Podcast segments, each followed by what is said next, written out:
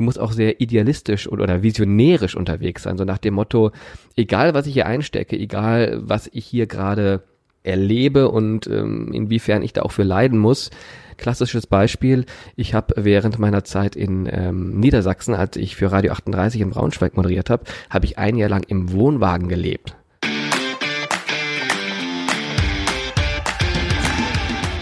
Spitz auf Knopf. Das Interview, wenn das Flutlicht aus ist. Mit Carsten Kulabik.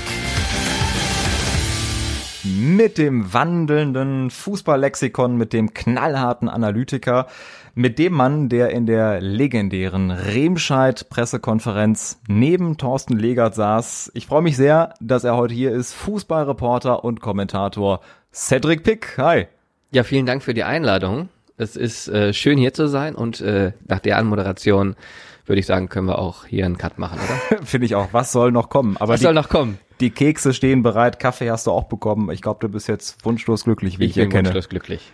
Ich weiß noch, wie wir uns äh, das erste Mal quasi digital begegnet sind. Das war auf Xing 2015, habe ich gerade noch nachgesehen, wo wir uns noch gesiezt haben. Und ich weiß noch, was ich Ihnen, dir, geschrieben habe. Ich glaube, auf jeden Fall habe ich mich mal vorgestellt als Stadionsprecher des FC Remscheid zu dem Zeitpunkt und wollte äh, mal heißt die Remscheid, ne? Kollegen grüßen. Ja, ich bin irgendwie noch bei Remscheid hängen geblieben. Ich habe das mit dem Remscheid noch nicht so drauf. Wie bist du eigentlich dazu gekommen, äh, beim FC Remscheid dann Stadionsprecher zu sein und ähm, weit vom Profifußball weg, wo du jetzt inzwischen angekommen bist, dann äh, zu moderieren? Ja, es war damals so, dass der Posten des Stadionsprechers beim FC Remscheid ausgeschrieben war, weil nach boah, ich glaube 25 Jahren die Stadionsprecher-Legende des FC Remscheid, Kurt Hanusch, aufgehört hat, ich glaube aus Altersgründen. Und dann hieß es, ein neuer darf ran. Und ich bin schon seit meiner Geburt fast FC Remscheid-Fan und äh, natürlich immer noch Sympathisant und hänge noch mit dem Herzen am Verein. Ich bin in Remscheid geboren, da gehört das dazu. Und habe mich dann einfach äh, sofort beworben. Also das, das war gar keine Frage. Hab gesagt, hey, ich will, ich kann, ich muss, ich möchte. Äh, wie schaut's aus? Ja, und dann hat man mich eingeladen. Ich glaube, ich war der, der am schnellsten reagiert hat. Deswegen hat man direkt gesagt, ja, dann komm mal vorbei. Bevor sich kein anderer mehr meldet, tüten wir das direkt mal ein. Und äh, ja, dann, dann durfte ich mich da mal ausprobieren und dann sagten sie, ja, so schlecht ist das ja nicht, dann mach ruhig. Ja, und dann hatte ich da eine spannende Zeit, unter anderem mit dem gerade von dir angesprochenen Thorsten Legert, der dann auch dazu kam, als neuer Trainer vorgestellt wurde. Und das war so eine Hype-Zeit, nenne ich das im Nachhinein, weil sportlich ähm, ist man Landesligist geblieben in der Ära Legat. Er ist allerdings kurz vor Saisonende raus. Man ist dann noch auf dem Abstiegsplatz gerutscht und abgestiegen in die Bezirksliga. Also es war sportlich nicht die mega erfolgreiche Zeit, aber es war natürlich eine ganz kuriose Zeit, weil du in der Landesliga plötzlich immer tausend Zuschauer da hattest. Du hattest immer den Presseraum gerammelt voll mit überregionalen, äh, überregionalen Medienhäusern. Ähm, jeder wollte immer hören, was Legat da zum Besten gibt und der FC Remscheid stand in jeder Zeitung, obwohl er sportlich nicht so richtig liefern konnte. Also es war eine spannende Zeit, es war eine verrückte Zeit ähm, und eine, die ich auf jeden Fall nicht missen möchte, weil, wie gesagt, mein Herzensverein, ich stand da, glaube ich, zum ersten Mal auf der Tribüne Anfang der 90er. Das war so das letzte Jahr zweite Bundesliga mit vier, fünf Jahren und äh, habe das noch irgendwie miterlebt und dann auch die Jahre in der Regionalliga, Oberliga, mittlerweile wie gesagt nur noch Landesliga Niederrhein. Und das kannte man ja auch damals gar nicht, eben dieser volle Presseraum, dieser Rummel, der von Thorsten Legert ausgelöst wurde beim FC Remscheid. Zweite Liga ist halt doch ein bisschen was her, wie du gesagt hast, Anfang der 90er Jahre. Ähm, was war das für dich ähm, für ein Erlebnis in diesen Pressekonferenzen? Weil ich glaube, dass man äh, mit äh, anderen Trainern sachlich nüchterne Analysen erlebt nach so einem Spiel. Wie war das, neben Thorsten Leger zu sitzen, wenn du weißt, okay, wir haben jetzt verloren und mal gucken, was jetzt wieder passiert? Es war immer ein großes Spektakel und äh, des, deswegen feiere ich diese Zeit auch immer noch so, weil du hast ja normalerweise, das wird jeder Fußballfan kennen, immer diese Klassiker. Nach dem Spiel, es wurde gewonnen, dann heißt es, wir haben unsere Hausaufgaben gemacht, wir waren von Anfang an willig, wir waren das bessere Team, wir haben verdient die drei Punkte geholt. Wenn's, wenn du verlierst, heißt es, ähm, sind nicht gut reingekommen, haben dem Gegner zu viel Raum gelassen. Also immer diese Plattitüden, immer diese Klischees, immer dieses Ding, wo du sagst, okay, da hätte man auch die Pressekonferenz von vor zwei Wochen einspielen können. Es ist doch immer das Gleiche. Genau. Man hat es nicht immer, aber ganz oft denkt der Fußballfan genau das. Und beim Legat ist das immer so wie so ein dickes Überraschungsei. Du weißt nicht, was kommt da gleich? Was gräbt da gleich aus? Was haut da gleich raus? Es ist immer wirklich Kasala. Das ist ja so ein bisschen dieser abgedroschene Begriff, aber das trifft's im Mark eigentlich ganz gut, weil du hast immer dieses Rums, da kommt was, was du zitieren kannst, nicht dieses angepasste, nicht dieses diplomatische, nicht dieses ähm, aalglatte, sondern immer Kante gezeigt, immer rausgehauen, immer ah, den, den Kampfeswillen auch hochgehalten. Er steht ja auch ähm, allein von seiner Zeit als Spieler schon immer für diese Kämpfermentalität, für diesen Einsatz und das hat er von der Mannschaft verlangt und wenn die das nicht geliefert hat, dann hat er auf den Tisch gehauen und gesagt, so geht's nicht, die drei Jungs, die fliegen oder ein Thorsten Legert geht oder oder solche Sachen halt, ne, wo du wirklich wusstest, okay, der bezieht Stellung, haut raus, was er auf dem Herzen hat und leiert sich da nicht einen ab. Und das heißt, diese emotionale Art und Weise hast du dir auch irgendwo zunutze gemacht. Jetzt gerade aktuell, du hast seit wenigen Wochen einen Podcast zusammen mit Thorsten Legert. Legat und Pick, die Spieltagsstammtischer. Picks Analyse trifft auf Legatsche Emotionalität und ich glaube, dieser Titel passt wie die Faust aufs Auge. Ähm, was erlebst du denn da in diesen Momenten, wenn du mit äh, Thorsten Legat so einen Podcast aufnimmst? Da merkst du wahrscheinlich auch in dem Moment, okay, der hat den Satz gerade ausgesprochen und du weißt, alles klar, das steht jetzt morgen in der Sportbild oder in sonstigen anderen Zeitungen. Ja, die Wahrscheinlichkeit ist hoch, dass es genauso zutrifft, dass immer irgendjemand das auch zitiert, weil es aber eben auch so wunderbar zitierbar ist.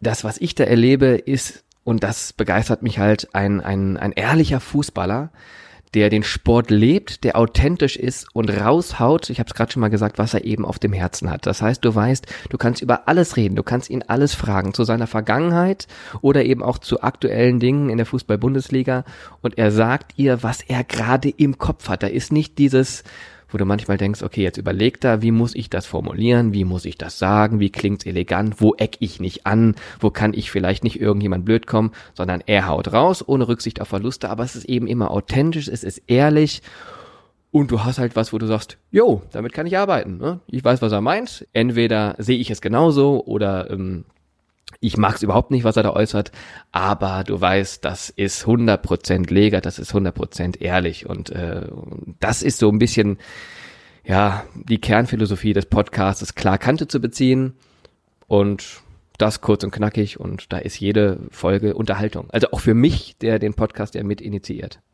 oder das Ganze dann am Ende schneiden kann und dann währenddessen wieder mitkriegt. Mensch, was hat er heute wieder rausgehauen? Ähm, also ein gestandener Bundesliga-Profi, der auch unter anderem mal 27.000 äh, Mark oder Euro damals zahlen damals musste. Noch D-Mark. Ich glaube, das war damals noch D-Mark, wo er beim offiziellen Mannschaftsfoto bei Schalke vor 20 Jahren äh, die Hose bis zu den Achseln hochgezogen hat und man knapp nur noch äh, den Sponsor von Schalke lesen konnte. Hat damals dem Manager Rudi Assauer aus verständlichen Gründen nicht ganz so gefallen und er hat, glaube ich, 2000 Mark äh, von den Mitspielern bekommen für die Aktion. Ja, Andi Möller und Olaf Thon. Die haben ihm beide richtig. gesagt, hey, wir geben dir jeweils einen Tausender, wenn du die ähm, Hose bis unter die Achseln hochziehst. Hat er dann halt auch gemacht, ähm, aber 2000 Euro in Summe waren nicht ausreichend genügend, um die Strafe hinterher zu zahlen. 27.000 D-Mark, du hast gerade gesagt. Aber er ist auf jeden Fall der einzige Spieler in der Fußball-Bundesliga, der so auf einem Mannschaftsfoto zu sehen war. Also auf dem offiziellen, das auf darf dem man offiziellen, nicht im Kicker damals. Im ne? also Kicker. Er hat sich da schon irgendwie so seinen Platz gesichert gesichert unter Mythen und Legenden beziehungsweise unter Kuriositäten. Und das absolut verdient. Also minus 25.000 Mark gemacht mit dieser einen Aktion. Aber das ist so ein, so ein richtiger Typ. Und ich glaube, vom Empfinden her gibt's immer weniger von diesen gestandenen Typen, die auch mal ähm, bewusst sich dagegen stellen und sagen, nee, ich mache jetzt eine Aktion und es ist mir egal, wie jetzt äh, die Welt drüber nachdenkt ich find's lustig, ich mach's jetzt eben. Genau. Und er weiß zum Beispiel auch mit so Aussagen wie, Schalke hat keinen erstligareifen Torwart, da weiß er ganz genau, da eckt er natürlich super an, aber es ist seine Meinung, die haut er raus und jetzt kommt's. Normalerweise, wenn jemand so draußen auf der Straße sowas sagt, dann würdest du dir denken, ach mein Gott, der hat doch keine Ahnung, Stammtischparolen, deswegen heißt er auch Stammtischer, ne, so ein bisschen mit einem Augenzwinkern. Mhm. Stammtischparolen, der weiß doch gar nicht, wovon er redet, aber wir sprechen hier über Thorsten Legert deutscher Meister, dreimal Pokalsieger, Europapokalsieger, über 240 Pflichtspiele in 15 Jahren Bundesliga, der kennt den Sport, der weiß, wovon er redet. Und das ist eben der Unterschied zu so manch anderem Fußball-Podcast, den ich nicht abwerten will, aber ich sage es jetzt mal so ein bisschen überspitzt, wo Leute, die noch nie in der Bundesliga vom Ball getreten haben, meinen, sie könnten den Sport jetzt komplett neu erklären und drüber philosophieren und irgendwie hochtrabend reden, wie das alles zu funktionieren hat. Da sage ich, ich gebe mir lieber den Legat, der weiß, wovon er spricht, und dann habe ich da was Bares in der Hand, wo ich weiß, okay, der hat das alles mal live miterlebt. Und ich glaube, wenn man allen gefällt, macht man irgendwas falsch. Von daher sehr, sehr gute Ansichten und äh, es lohnt sich reinzuhören. Ich höre jede Woche sehr gerne bei euch rein und finde es auf jeden Fall unterhaltsam. Danke, das Jetzt haben wir mich. Thorsten Legert äh, besser kennengelernt. Jetzt wollen wir natürlich auch nochmal über dich weiter sprechen. Äh, wir haben Legertsche Emotionalität ja schon angesprochen. Pix-Analysen, ähm, du bist Sportjournalist, aber du hast einen längeren Weg auch vor dir und du warst jetzt nicht von Beginn an in dieser Medienbranche. Du warst äh, beispielsweise Bürokaufmann, hast eine Ausbildung gemacht bei einer Modelagentur, die aber dann nach anderthalb Jahren pleite gegangen ist und äh, du weiter gucken musstest, wie geht's jetzt weiter. Du hast bei einer Versicherung gearbeitet, fast drei Jahre äh, in der Immobilienbranche. Wie schaust du auf diese Zeit zurück? Was hast du aus äh, dieser Zeit mitgenommen und äh, wie ging es erstmal los mit dem Fußball? Wie gesagt, es war ein ganz anderer Weg. Ja, mitgenommen habe ich auf jeden Fall eine Menge Erfahrung und das ist das, ähm, wo ich sage, davon profitierst du heute noch und wahrscheinlich auch noch in 20 Jahren, weil in jeder dieser Branchen ähm, bist du ja mit Menschen in Kontakt. Du interagierst, du hast die Kommunikation, du musst dich auf Leute einstellen, Mitarbeiter, Kunden, ähm, Auftraggeber und so weiter und so fort. Und, und diese Kommunikation und auch da so ein bisschen die Empathie zu entwickeln, wer will was, wie kann man was arrangieren, wie sollte man was handeln, was habe ich damals gut gemacht, was vielleicht überhaupt nicht gut. Äh, all das ist natürlich ein riesiger Erfahrungsschatz, der mir jetzt auch in dieser Medienbranche, äh, ich glaube, ein paar Pluspunkte verschafft. Und es sind alles Jobs gewesen, weil ich auch da im Verkauf tätig war, die mit Kommunikation zu tun haben. Auch nicht unbedingt die schlechteste Voraussetzung für einen Moderator. Ähm, und deswegen glaube ich schon mal, obwohl es branchenfremd war, dass es trotzdem so ein paar Dinge hatte, die mich tatsächlich geprägt haben und ähm, die mir jetzt auch noch zugutekommen. Ähm, das ist so das eine. Das andere ist, Fußball hatte ich immer so als Fan. Ich selber komme ja vom Judosport, habe den auch lange betrieben bis Mitte 20. Dann musste ich aufhören aufgrund fünf Knieoperationen. Äh, anderes Kapitel. Auf jeden Fall damals auch intensiv trainiert, Leistungssportler gewesen, Bundesliga gekämpft, äh, nationale, internationale Turniere am Wochenende gehabt und so weiter und so fort. Ähm, das war so mein Sport, aber den Fußball immer als Fan erlebt. Ne? Ich habe ja gerade gesagt, mit vier, fünf Jahren zum ersten Mal beim FC Remscheid im legendären Röntgenstadion auf der Tribüne gestanden. Damals, ich glaube, noch 12.000 Zuschauer in diesem wunderbaren Kessel, den es heute noch gibt. Ähm, dann natürlich immer die Affinität zu Bayer Leverkusen. Die Bayer Arena war nicht weit, da wurde Champions League gespielt. Da war ich gerade 14, 15. Das legendäre Jahr 2002, wo man äh, dreimal den Vizetitel geholt hat in Meisterschaft, Pokal und Champions League. Und wo immer We Are the Champions lief, und Leverkusen immer Zweiter war und glaube ich danach Rainer Kalmund gesagt hat, das Lied kann ich nicht mehr hören. Richtig, immer am Konfetti-Regen vorbei. Nie durch. Äh, einfach schade. So, aber auf jeden Fall dieses Fan-Fußballerlebnis, das hat mich natürlich auch sehr geprägt und äh, mitgenommen und ah, da bin ich in mein Stadion, hab mitgefiebert und hab gedacht, irgendwann mal, auch während der gerade von dir angesprochenen Tätigkeiten, da willst du doch eigentlich lanzen, da willst du doch mal was machen, da möchtest du dich doch einbringen, da möchtest du doch irgendwie beruflich äh, dir was aufbauen. Und äh, dann war nur die Frage, wie. Ne?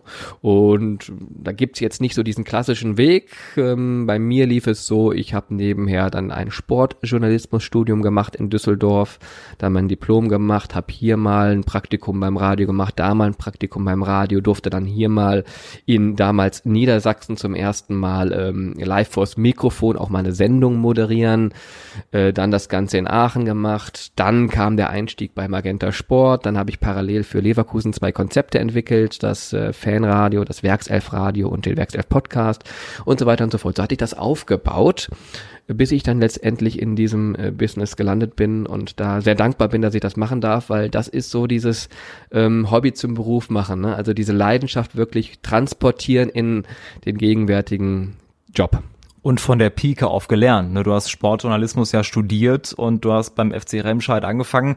Das heißt, du hast wirklich äh, von klein auf äh, diesen das Handwerk erstmal gelernt. Das ist ja auch klassisch ein Handwerk und bis inzwischen äh, bei Bayer Leverkusen eben in der ersten Liga in der Champions League unterwegs. Äh, wo sind so die großen Unterschiede, auch wenn du überlegst äh, Sportberichterstattung und auch Moderation, Kommentierung zwischen der Landesliga und Bezirksliga und dann eben der Champions League bei Bayer Leverkusen jetzt?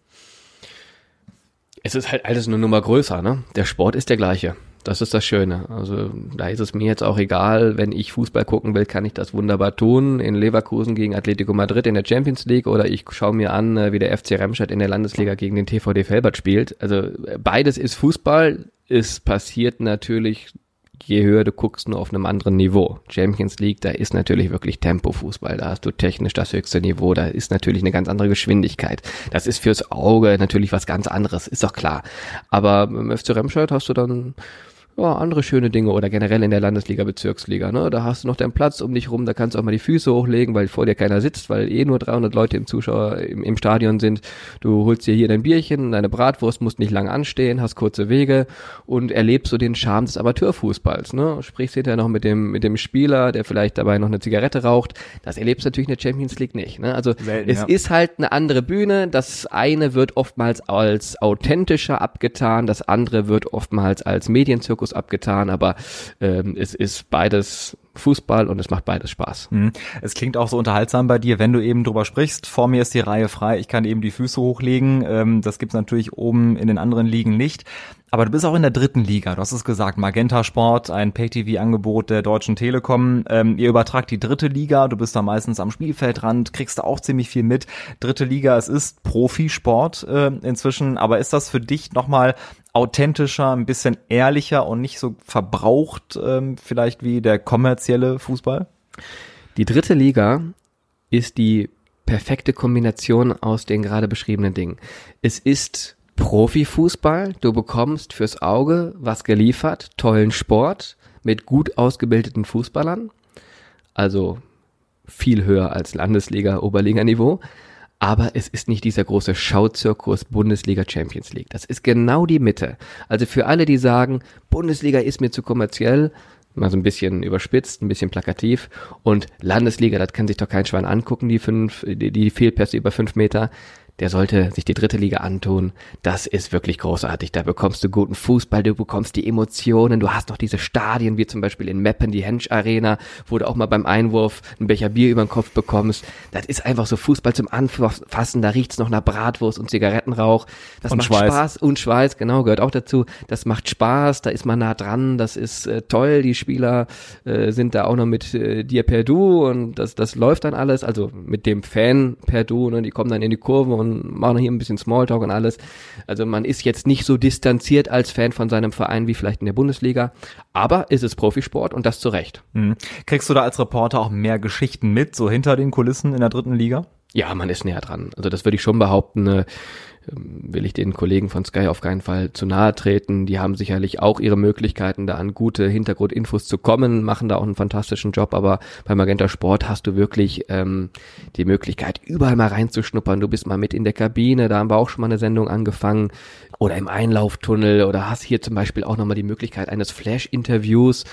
Ähm, da ist es so, dass nach dem Halbzeitpfiff, wenn die Spieler in die Kabine gehen, du auch mal einen Spieler bekommst, der nochmal ganz kurz stehen bleibt, dem kannst du zwei Fragen stellen, dann geht er weiter. In der ersten Fußball-Bundesliga unvorstellbar. Unvorstellbar, ja. Genau. Und das meine ich mit nochmal so einen Ticken näher dran sein. Und das können wir natürlich auch dem Fan liefern und der ist da sehr dankbar ich finde es wirklich Weltklasse, dass es einen Sender gibt, der sagt, wir übertragen jetzt die dritte Liga. Sport 1 macht das ja auch. Sie haben häufiger mal die vierte Liga übertragen, die Regionalliga, weil es, ich finde, auch ein bisschen echter ist. Man ist näher dran und vor allem haben es auch die Spieler auch mal verdient, eben diese Öffentlichkeit und dieses Rampenlicht so ein bisschen, äh, weil sie es ja sonst im alltäglichen äh, Job und beim alltäglichen Spieler nicht erlebt haben. Ganz genau. Und wie gesagt, dritte Liga, ne, das sind Profifußballer, die verdienen ihr Geld damit und ähm, die machen das zum Teil sehr ordentlich. Wir machen weiter mit der ersten Rubrik, Cedric. Entweder oder, sechs Fragen, sechs Antworten. Fußball oder Judo? Boah, Gibt's, du hast nur sechs Sekunden Zeit. Gibt es die Option beides? ähm, ausnahmsweise. Ausnahmsweise, ja, dann tatsächlich beides. Weil äh, Judo bin ich selber, ich sage jetzt mal in Anführungsstrichen, Profi gewesen, zumindest Leistungssportler, Bundesliga. Ähm, Fußball ist aus der Leidenschaft des Fanseins erwachsen. Also da muss ich leider beides sagen. Sprachnachricht oder Anruf? Sprachnachricht. Jetzt wird spannend. Bachelor oder Take Me Out? Take me out. Man muss dazu sagen, es war glaube ich 2016, wo du die Anfrage von RTL bekommen hast, der neue Bachelor zu sein. Du bist in einer glücklichen Beziehung, hast deswegen gesagt, mache ich nicht. Was glaubst du, wie wäre dein Leben denn verlaufen, wenn du beim Bachelor mitgemacht hättest vor vier Jahren? Anders. ähm, es wäre wahrscheinlich dann nicht mehr in Richtung Fußball gegangen, weil ich glaube, dass sich kein TV-Sender dieser Welt einen ähm, rosenverteilenden ähm, Womanizer ans Spielfeld stellt, ähm, dann schon irgendwie eher doch einen einigermaßen seriösen Moderator und deswegen glaube ich, hätte ich dann diesen beruflichen Weg nicht einschlagen können. Ähm, deswegen bin ich auch dankbar, dass ich da nicht drauf eingegangen bin. Ja, aber wie alternativ verlaufen wäre, ich wäre wahrscheinlich von Dorfdisco zu Dorfdisco gereist und hätte da meine meine zehn Minuten gehabt und hinter ein paar 14-Jährige ein paar Autogramme verteilt. Also ich glaube, das ist so der klassische Werdegang, wenn ich das so richtig mitbekomme. Das wäre mal eine Perspektive gewesen. Und du hättest vielleicht auch dann Karriere als Sänger gemacht oder so. Party oder Abend auf dem Sofa? Mal so, mal so. Auch das ist wieder schwammig geantwortet, aber ist tatsächlich so. Also ich bin äh, um keine Party verlegen, wenn es eine gute ist, aber jetzt auch nicht revolutionär. Ich glaube, das letzte Mal äh, feiern war ich jetzt auch schon, boah, muss, ja, muss ewig her gewesen sein. Zumindest der letzte Disco-Besuch, glaube ich, schon locker drei, vier Jahre her. Ähm, Feier kann man ja auch mal irgendwie anders machen, aber ähm, im Zweifel dann doch gerne der Sofaabend und dann auch gerne irgendwie Sport im TV. Mhm. Kommentieren oder moderieren? Moderieren. Pamela Reif, Workout oder Sky Gym? Sky Gym. Ja, Sky Gym äh, macht ja die Kollegin Nele Schenker und die hatten wir auch bei Magente Sport und ist eine nette, sympathische ähm, Moderatorin, die das ganz gut gemacht hat und äh, ja, da kann man auch mal so eine Workout mitmachen. Absolut. Früher Sport 1, inzwischen äh, bei Sky Sport News HD unterwegs und eben Sky Gym so als ähm, ja perfektes Training. Zweimal am Tag, 9.30 Uhr und 16 Uhr. Natürlich mache ich beide Ausgaben, kannst du dir vorstellen. Ähm, Stark. Tatsächlich, ja? Nein. Aber habe ich mir für irgendwann vorgenommen. Und äh, das waren jetzt sechs Fragen, Cedric. Ähm, eine Bonusfrage gibt's natürlich auch noch Bayer Leverkusen oder FC Remscheid. FC Remscheid. Ganz klar, weil das, was du als Kind in die DNA injizierst bekommst, das äh, lässt dich ein Leben nicht mehr los. Da kommt nochmal dieser Fußballromantiker hervor, wie ich äh, gerade so merke aus eigener Erfahrung weiß ich in dieser Branche, dass es eben auch hier und da schwierig sein kann. Als Freiberufler natürlich, du bist so ein bisschen äh, vogelfrei und bist äh, nicht so richtig fest angestellt und ähm, das ist natürlich auch hier und da mal ein schwerer Weg, den man da gehen muss. Wie hast du das die letzten Jahre so gemacht? Wie hast du das erlebt und äh, wie gehst du mit, äh, mit dieser Branche auch um? Ja, ich habe es genauso erlebt, wie du es gerade schön beschrieben hast. Es ist tatsächlich so, dass man nicht immer weiß am Anfang des Jahres, wie schaut's Ende des Jahres aus. Äh, da hat man es als Beamter sicherlich leichter, was die Zukunftsplanung angeht. Ähm, aber letztendlich ist es, glaube ich, in der Branche einfach wichtig, dass du auf deine Fähigkeiten vertraust. Ähm, weißt, ich muss halt immer up to date sein, ich muss mich vorbereiten, ich muss mich weiterentwickeln, ich muss hungrig bleiben ich muss professionell und gut auftreten und meinen Job vernünftig erledigen. Das muss man aber so oder so in jedem Berufszweig. Ähm, und wenn du das hier machst, dann hast du sicherlich auch eine Zukunft. Wenn dann Dinge dazukommen, die du nicht beeinflussen kannst, wie zum Beispiel die Corona-Krise oder sonstiges, ähm, oder auch zum Beispiel, dass ein Sender die Rechte für die nächsten Jahre nicht mehr bekommt, du im Fußballbereich nicht mehr arbeiten kannst, dann ist es, glaube ich, ganz wichtig, dass du dich auf deine eigenen Stärken verlassen kannst, dass du weißt, hey, ich habe schon so viel erlebt und mitgemacht und ähm, gesehen, dass ich, wenn alles spitz auf Knopf kommt oder alles oh, hart auf hart kommt, da ist der Titel wieder drin. Ist der Titel schön, drin, ja. dass du dann eben auch immer einen Plan B hättest. Du musst ihn jetzt noch nicht kennen, aber du wüsstest, du hättest einen, wenn du ihn bräuchtest. Und deswegen sagte ich ja gerade am Anfang, ähm, diese ganzen Berufserfahrungen, die ich bislang schon gemacht habe, ich möchte das jetzt nicht wieder machen. Aber ähm, allzu tief fällt man, glaube ich, nicht, wenn man ungefähr weiß, was man so alles kann. Hm. Jetzt äh, auf den Punkt gesagt, wie viel Ehrgeiz und wie viel Durchhaltevermögen braucht man, um diesen Weg zu gehen?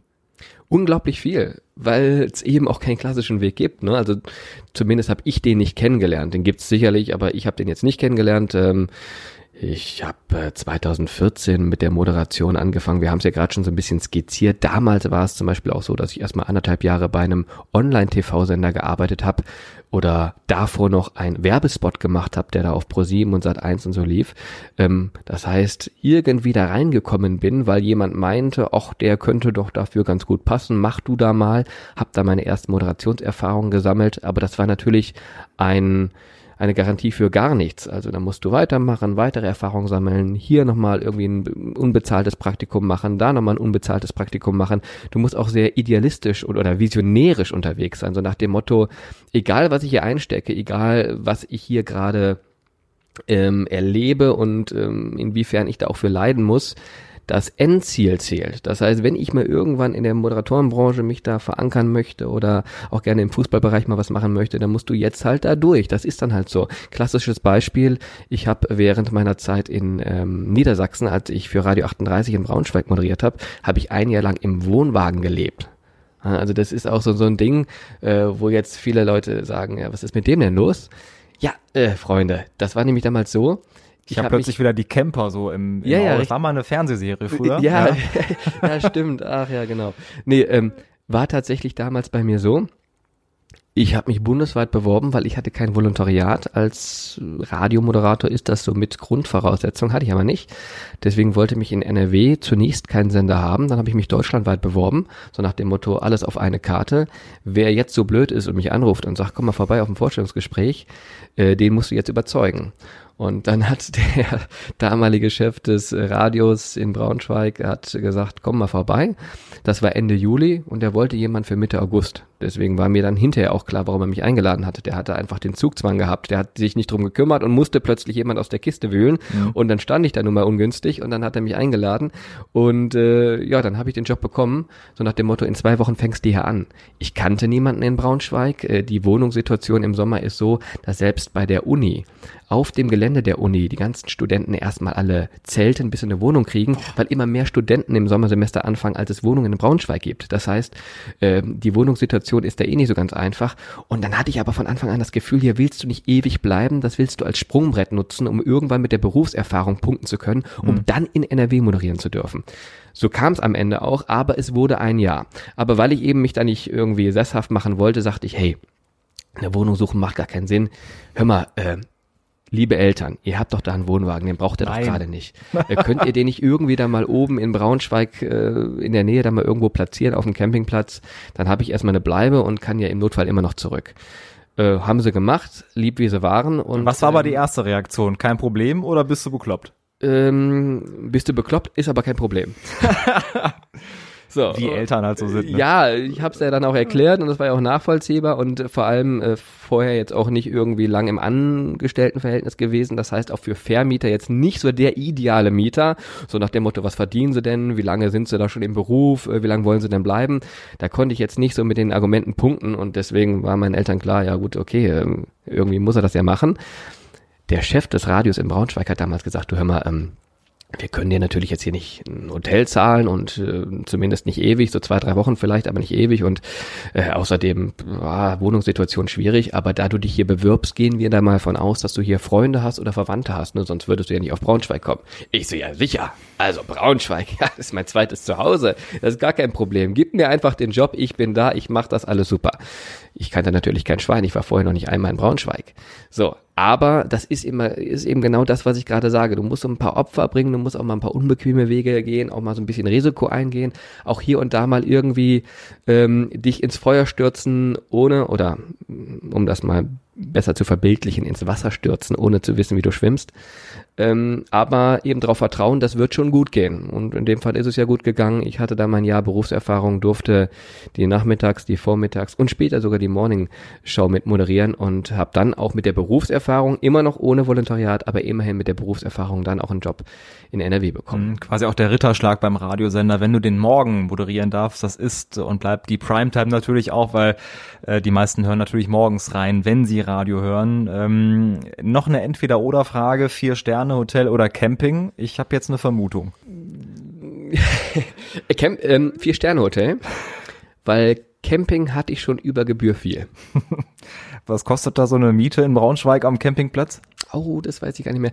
Ich weiß, dass ich auf jeden Fall sehr günstig davon gekommen bin. Lass es 100 Euro im Monat gewesen sein. Hm. Muss man sich mal vorstellen. Das also, muss man sich vorstellen. Also ja. ein Jahr mal da gewohnt. Inklusive Wasser und Strom. Ja, nee, der kam noch extra. Da wurde immer geguckt auf dem Zähler. Das war auch lustig. So Sommer, Herbst, da war ich ja noch mit vielen anderen äh, Gelegenheitscampern dort vor Ort. Das war so ein nettes Miteinander ähm, oder nebeneinander vielmehr.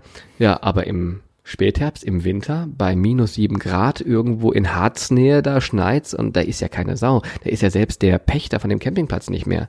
Der hat einmal vergessen, dass ich überhaupt noch da war, hat äh, zwar den Strom nicht ausgeschaltet, aber das Wasser abgedreht. Dann hat das wieder irgendwann angedreht, dann kam aber nur kaltes Wasser raus und ich da äh, ne, morgens um sechs am Duschen und dann mit dem Fahrrad damals noch immer die zehn Kilometer bis in die Stadt rein, weil ich zu dem Zeitpunkt auch keinen Führerschein hatte. Den musste ich aufgeben, weil ich da mal kurz zu schnell gefahren bin. Äh, hab den aber hinterher wiederbekommen. Aber während der Zeit war alles so ein bisschen schwierig und ähm, Deswegen war das schon auch hart, aber günstig und ähm, campingtechnisch bin ich auf jeden Fall jetzt äh, gut versorgt. Deswegen im Zweifel dann doch jetzt eher so ein bisschen bequemer das Vier-Sterne-Hotel. Also großen Respekt für diesen Weg auf jeden Fall. Den hätte auch nicht jeder gemacht. Das hätte auch nicht jeder gemacht, bin ich mir sicher. Ähm, das heißt, wenn ich dich frage, Radio oder Fernsehen, so eine gewisse Radioleidenschaft höre ich natürlich auch raus, weil sonst wärst du nicht nach Braunschweig auf den Campingplatz gezogen.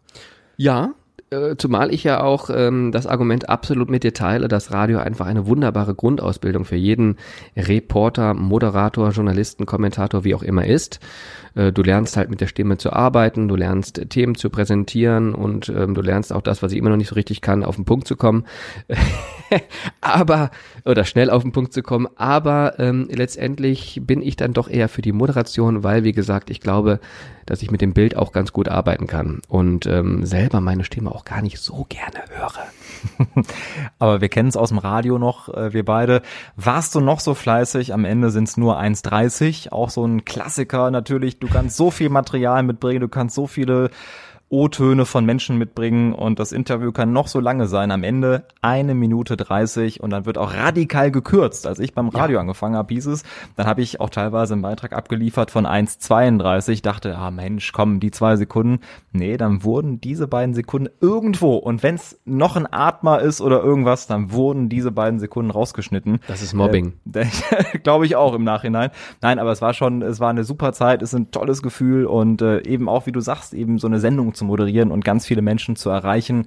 Natürlich gibt's dann auch Hörer-Mails beispielsweise, Menschen, die darauf reagieren. Das ist schon was Besonderes, weil in dem Moment, auch der Podcast jetzt, wir wissen ja jetzt gerade nicht, wer uns zuhört, ne? Und ähm, aber es ist schön, wenn man weiß, man kann irgendwie Menschen damit erreichen. Ja, genau. Und du hast eben die Möglichkeit, auch mal so nach deinem eigenen Zeitfenster zu arbeiten. Und wir haben jetzt die Zeit auf jeden Fall. Äh, wir können uns ganz viel Zeit nehmen. Die Folge geht, glaube ich, drei Stunden haben wir angesetzt. Ähm, doch so kurz. Okay, dann so halte ich mich kürzer. Ähm, Cedric, welche Trainer oder welche Sportpersönlichkeit in diesem Bereich hat dich denn so am meisten äh, beeindruckt? Du hast ja natürlich jetzt auch die letzten Jahre einige Menschen auch kennengelernt. Wer hat da so am meisten Eindruck bei dir hinterlassen? Ja, da gibt's einige spannende Persönlichkeiten, die mich positiv beeindruckt oder ist immer so ein blödes Wort, aber vielleicht auch so ein Stück weit beeinflusst haben. Ähm, zum Beispiel Fritz von Ton und Taxis, mit dem ich die Ehre hatte, das Spiel Bayern München gegen Bayer Leverkusen zu kommentieren, inklusive Halbzeit, Vorlauf, Nachlauf, zwei Stunden lang durchweg da nimmt man viel mit, da merkt man auch dann mal vor Ort, wie der das alles rockt, wie er sich vorbereitet, wie er die Infos reinbringt, was er wie interpretiert, abnimmt, bildlich ummalt und so weiter und so fort, also bildlich umschreibt. Äh, das ist schon eine beeindruckende Geschichte gewesen. Oder auch jetzt hier in meinem Magenta Sport Moderatorenalltag tolle Kollegen wie Markus Höhner oder Thomas Wagner, die schon so lange im Geschäft sind, die das so perfekt drauf haben, was sie da alles machen. Also auch also die alten Hasen dann sind. Die ne? alten Hasen von der Vorbereitung bis zur Umsetzung, wirklich auch dieses Fußballwissen eines Thomas Wagners äh, oder oder diese diese Expertise eines Markus Höhner. Da kann man so viel draus lernen und da wäre ich blöd, wenn ich da nicht mit beiden Augen wach hingucke und mit beiden Ohren äh, hinhöre und schaue, was machen die gut. Nicht abkupfern, aber zumindest so ein bisschen was mitnehmen. Äh, ich glaube, das bringt mich da schon sehr weiter. Hm. Was ist jetzt dein großes Ziel? Du hast ja schon vorhin gesagt, als du klein warst, hast du gedacht, das möchte ich irgendwann mal machen, irgendwie in diesem Sportbereich, ähm, auch moderieren, kommentieren. Du hast im Prinzip das erste Etappenziel erreicht. Was soll da noch kommen? Wie stellst du dir so deine Zukunft in dieser Branche vor? Also reizen würde es mich sicherlich auch als TV-Moderator mal in der ersten oder zweiten Bundesliga am Spielfeld ranzustehen und dort die Spieler zu interviewen, durch die Sendung zu führen, wie auch immer. Mhm. Aber gerade in den heutigen sehr schnelllebigen Zeiten, auch was TV-Rechte angeht, weißt du ja auch heute nicht, wer wann wie was morgen überträgt. Und letztendlich ist mir vor allem auch immer wichtig, dass ich in einem guten Team bin, dass die Teamchemie stimmt, dass man sich wohlfühlt, dass die Sendungen einen gewissen Anspruch haben und so weiter und so fort. Das sind so wichtige Parameter und die habe ich zum Beispiel beim Magenta Sport total. Tolles Team, super Sendungen mit richtig viel Liebe zum Fußball, mit richtig viel Liebe zum Detail, auch ganz, ganz großartige ähm, Menschen, die da im Übertragungswagen sind, wie zum Beispiel äh, so Yannick Barkic, einer der Leiter der Sendungen, wo du weißt, wenn du mit dem zusammenarbeitest, das ist ein Genuss, das ist ein Fußballfest, da kriegt der Fan was geliefert, da hast du einfach Bock mitzumachen. Und das ist mir ganz wichtig. Und äh, lieber das in der Form in der dritten Liga noch jahrelang, als nur die halbe Version in der ersten Bundesliga der Fußballromantiker wieder. Ich merke das schon. Wir werden deinen Weg natürlich weiter verfolgen und äh, drücken dir da ganz fest die Daumen. Ähm, du hast ja vorhin schon ein paar Namen angesprochen. Ich würde dir gerne noch mal ein paar Begriffe hinwerfen in der Rubrik auf Knopfdruck. Äh, du überlegst ganz kurz und sagst, was dir spontan ähm, einfällt an vielleicht kurzen Anekdoten oder was dir sofort durch den Kopf schießt. Das Wort ist bereits gefallen. Röntgenstadion. Geschichtsträchtig, altehrwürdig, stolze Heimat des einzig wahren Bergischen Fußballclubs. Na, mit dem Wuppertaler SV zusammen. Das wollte ich gerade hören, das müssen wir. So viel Zeit muss sein. Ähm, ich weiß noch, 2003 war ich mal beim Spiel im Röntgenstadion äh, Schalke gegen den Wuppertaler SV. Das hat komischerweise da stattgefunden. Ich weiß auch nicht mehr warum. Bei Schalke noch Viktor Agali und Mike Hanke im Sturm und auf der Trainerbank, jetzt halte ich fest, Jupp Heinkes. So, und nach dem Spiel äh, gab es vor den Umkleidekabinen einen kurzen Moment, wo dann wahrscheinlich auch Kinder hin konnten für ein Autogramm. Und da stand ich dann vor Jupp Heinkes ähm, der kurz davor mit Real Madrid die Champions League gewonnen hat und äh, stand dann vor ihm und irgendwann kam ich dann halt nicht dran und wollte, dass er auf meine äh, Cappy unterschreibt und mein Vater hat mich irgendwann ein bisschen nach vorne geschubst, so nach dem Motto, geh doch mal ran. Ja, ich bin aus Versehen gegen ihn gekommen, gegen Jupp Heinkes, habe ihn angerempelt und er drehte sich nur um mit seinem hochroten Kopf, nicht umsonst wurde er Ostrahm genannt. Wenn mich noch einmal jemand anfasst, dann höre ich auf, hier Autogramme zu schreiben. Also du hast das Autogramm und die Schelte bekommen. Richtig, genau. Und ich weiß jetzt auch, wie sich so ein Fußballer fühlt, der irgendwann von Jupp Heynckes angemacht wird. Ja, aber die bekommen nur die Schelte. Die kriegen kein Autogramm. So, vermutlich. Ähm, nächster Begriff für dich, ähm, Daniel Keita-Ruel. Super Typ. Vorbild für sicherlich viele Jugendliche in Wuppertal, aber auch generell. Kämpfernatur, selbst reflektierend, aus Fehlern gelernt, strebsamer Fußballer. Mhm. Der irgendwann den Weg tatsächlich geschafft hat, der im Fußball begonnen hat, irgendwann im Gefängnis saß und äh, dann anschließend von der fünften in die zweite Liga einen Wahnsinnsdurchmarsch gemacht hat. Ich glaube, da nochmal so, ja, wie du sagst, ein Vorbild und ein Beispiel, wo Resozialisierung perfekt funktioniert. Ganz genau, richtig. Und äh, ist ja jetzt auch sehr engagiert. Ne? Also versucht wirklich mit den diversen Initiativen, die er da begleitet und auch ins Leben gerufen hat, versucht er wirklich ähm, Kindern aus, wie nennt man das, sozialen Brennpunkten, oh, das klingt so blöd, ich weiß nicht, ob das politisch korrekt ist, aber ich sage jetzt einfach mal so, damit mich jeder versteht, versucht er denen eben eine Perspektive an die Hand zu geben und zu verhindern, dass die die gleichen Fehler machen, äh, wie er sie früher gemacht hat, ne? mit eben dieser Jugendkriminalität und alles, was da noch folgte. Ähm, und, und das finde ich halt gut, dass er so nach dem Motto, nicht nur ich habe für mich aus den Fehlern gelernt, sondern ich möchte auch andere vor diesen Fehlern bewahren. Und das ist Größe. Absolut. Nächster Begriff äh, für dich oder nächster Name für dich, Andreas Dach. Ja, einer der besten Redakteure der Welt, würde ich sagen. Ne? Antwortet für den wunderbaren Remscheider Generalanzeiger. Ähm, klingt jetzt so hochtrabend, aber er ist wirklich ein, ein richtig guter, weil das macht er auch schon ewig lang mhm. und äh, kennt so viele Leute, hat ein Riesennetzwerk, hat äh, seine Ohren und Augen überall, ist im lokalen Sport verankert, aber auch eben im bundesweiten Sport. Also ich glaube, er schreibt für einen Kicker über Borussia Dortmund genauso wie über Ayildes Remscheid in der Bezirksliga. Also der ist äh, ganz nah dran überall und äh, ja, hat die Sportszene im Griff. Nicht nur Fußball, sondern zum Beispiel auch äh, Judo oder äh, Kegeln, Laufen, alles was ansteht, alles was es in Remscheid gibt, Rollhockey. Und aber nicht nur er, sondern das gesamte Team ähm, machen da echt einen super Job. Also auch ein Tausendsasser. Und letzter Name für dich, Christian Straßburger.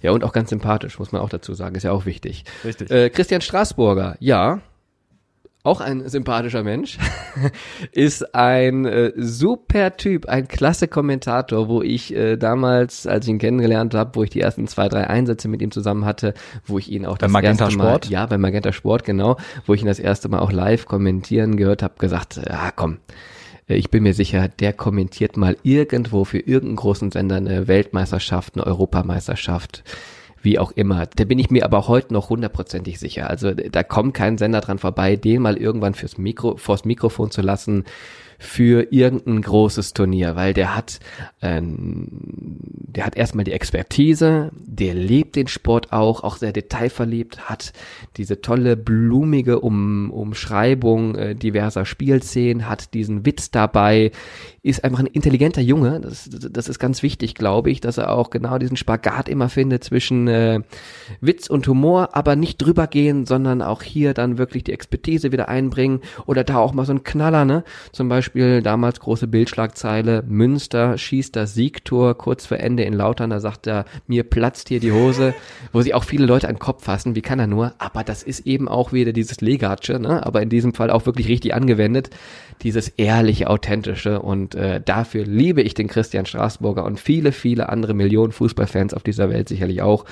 Und deswegen auch hier nochmal ganz kurz äh, vorzeugen, der wird irgendwann mal auf einem großen Turnier ähm, für einen prominenten Sender irgendein EM- oder WM-Spiel, wenn nicht sogar das Finale, kommentieren. Liebe Spitz auf Knopfhörer, merkt euch diesen Namen und äh, ich würde es ihm auch gönnen, tausendprozentig. Und äh, er hat es letztes Jahr auch in die 1 Live O-Ton Charts geschafft mit dem legendären Satz Fußball, du geiles Stück. Und äh, da Ja. muss ich sagen, dass äh, ja auf ja, den und das Punkt, ist oder? eben, ja, auf den Punkt. Und das ist eben bei ihm nicht vorbereitet, so nach dem Motto, ich schreibe mir hier meine Spickzettel, wenn jetzt jemand hier in der 90. das Siegtor schießt, dann hau ich das raus. Der ist einfach so. Auch der transportiert einfach das locker weg, was er da gerade auf dem Herzen hat und, und das mag ich eben so. Und wir drücken Strassi auf jeden Fall die Daumen. Ähm, du hast über die Leidenschaft von dir oder die erste Leidenschaft schon mehrmals gesprochen. Ich habe gemerkt, deine Augen funkelten da direkt, wenn es um Judo geht. Du bist ja auch begeisterter Judoka gewesen und bist inzwischen Gründer und Manager des äh, Remscheider TV Judo Team, die auch einen wahnsinnigen Weg hingelegt haben, über den wir jetzt sofort sprechen. Sechs Aufstiege in sieben Jahren, das muss man erstmal nachmachen. Woher kommt bei dir diese Begeisterung und wie war deine Zeit als Judoka?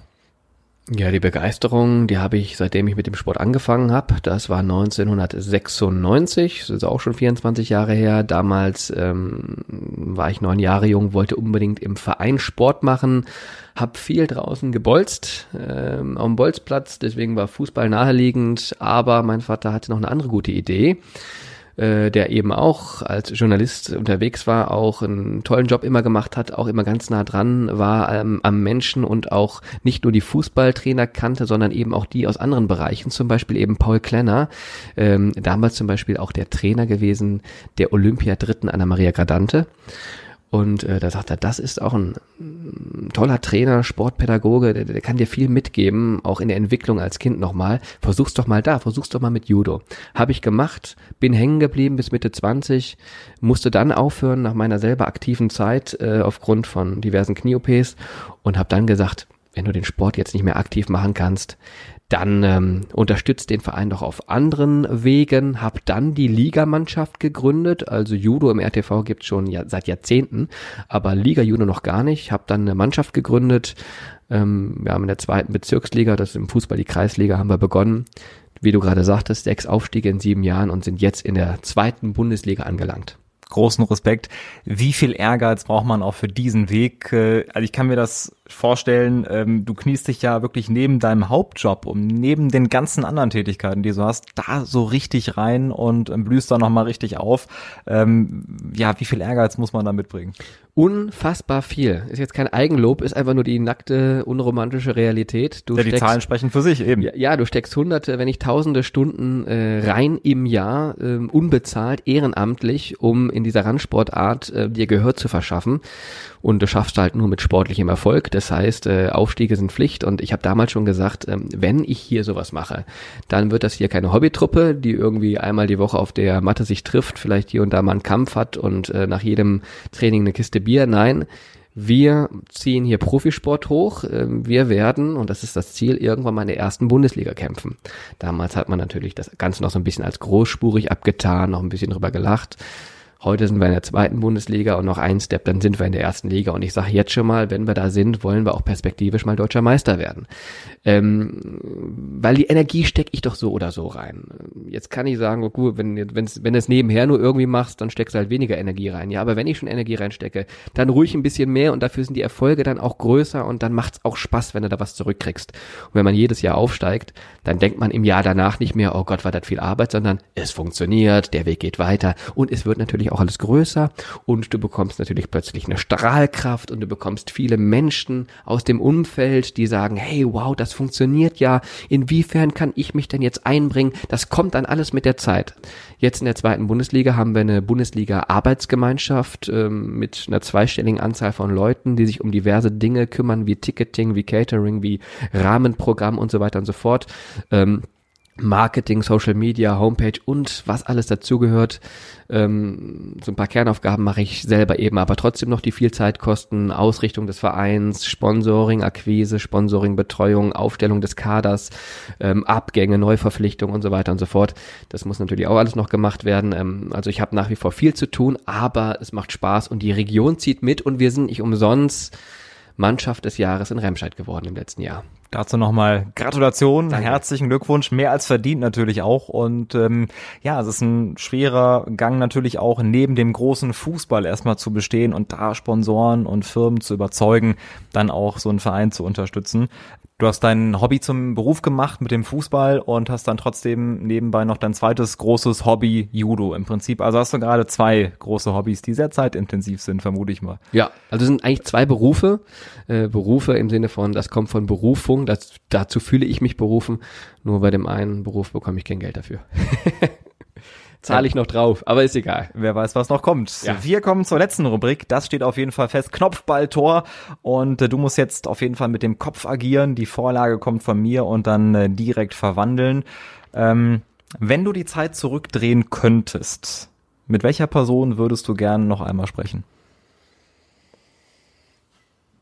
Mit meinen Großeltern, weil äh, das ist ja etwas, ähm, das geht so schnell vorbei, weil auch bei mir ne, sind verstorben, da war ich noch im, im Jugendalter und ähm, da lernt man die Zeit, die man hat, ja gar nicht so richtig zu schätzen. In, das ist tatsächlich dann so, dass man denkt, ja, das, das, das geht alles sicherlich noch Jahrzehnte, aber dann sind die Großeltern plötzlich nicht mehr da und dann denkst du, ah, Mist, hättest du doch nochmal hier oder da nochmal ein Gespräch mehr führen können.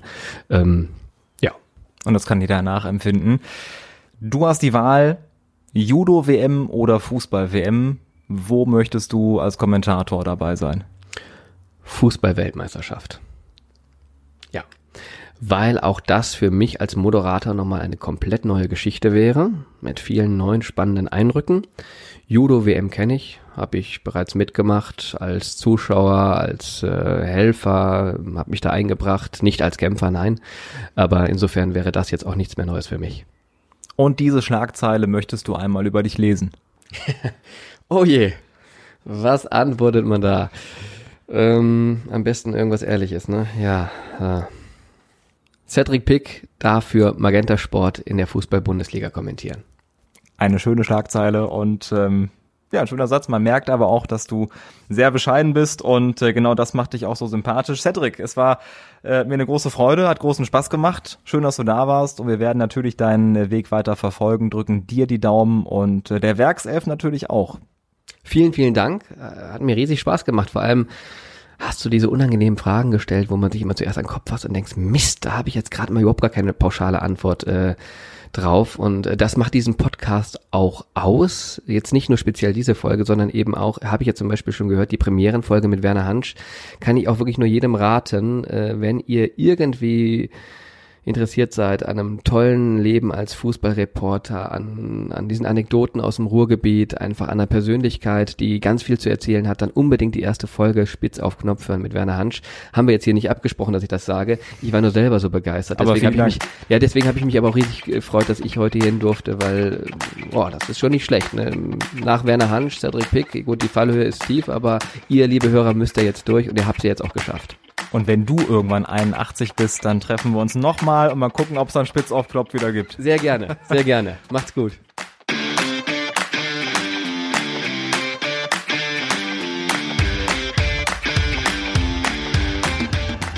Das war Spitz auf Knopf. Das Interview, wenn das Flutlicht aus ist.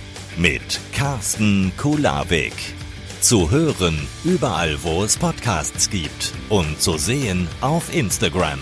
Infos und alle Folgen findet ihr unter spitzaufknopf-podcast.de.